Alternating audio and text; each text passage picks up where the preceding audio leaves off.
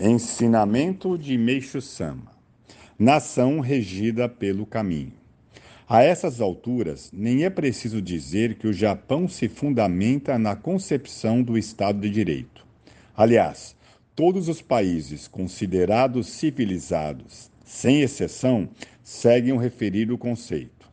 Na verdade, não podemos dizer que a forma de governar com base na Constituição ou seja, o Estado de Direito seja ideal. A realidade comprova isso claramente.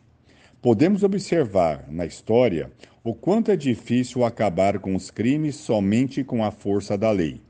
Evidentemente, é impossível eliminar completamente o mal do ser humano e acredito que também é inevitável a realidade descrita acima.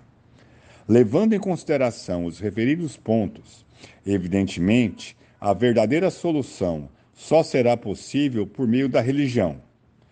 Todavia, casos que exigem soluções imediatas não poderão ser resolvidas apenas por meio dela. Sendo assim, uma alternativa é, antes de mais nada, sinalizar o caminho ao ser humano. O caminho é o Dori, caminho perfeito. Em outras palavras, o caminho corresponde ao que é correto e lógico. Embora isso se assemelhe à antiga moral oriental, o que desejo propor neste momento é uma moral nova e progressista. Sou levado a agir desta maneira pela evidente e acentuada decadência dos princípios morais da sociedade contemporânea. O aumento repentino do mau comportamento dos jovens e do índice de criminalidade tem ultrapassado os limites.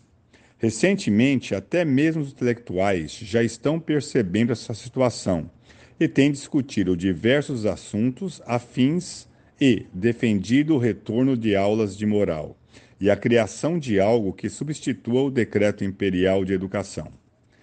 Trata-se, pois, de uma situação animadora, a constatação que começaram a se preocupar também com assuntos relacionados a esta área. O que nos fez chegar a este estado de coisas, sem dúvida, foram a perda do ponto de referência do povo após a Segunda Guerra Mundial e a tumultuada situação, a qual aumentou o número de criaturas desorientadas moralmente. Até o fim da guerra, em todas as escolas do país, o ensino tinha como base o desenvolvimento da moral e o decreto imperial da educação. Além disso, uma vez que o conceito de lealdade era incutido no povo japonês desde os tempos remotos, é inegável que a sociedade daquela época era muito mais disciplinada que a atual. Nem por isso, todavia, devemos restaurar a velha moral. Assim sendo, de alguma forma, torna-se imprescindível criar uma nova mentalidade. Após a guerra, a democracia foi legada ao povo japonês e contribuiu decisivamente para que pudesse libertar-se da ideologia feudal. Infelizmente, a sociedade chegou a esta conjuntura lamentável e caótica por ter ultrapassado os limites.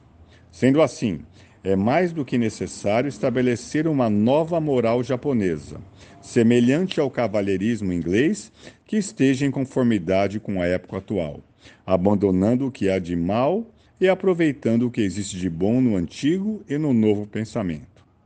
Para tanto, conforme expus há pouco, a base é o conceito fundamental denominado caminho, cuja noção deve ser intensamente incentivada, tanto em termos educacionais quanto sociais.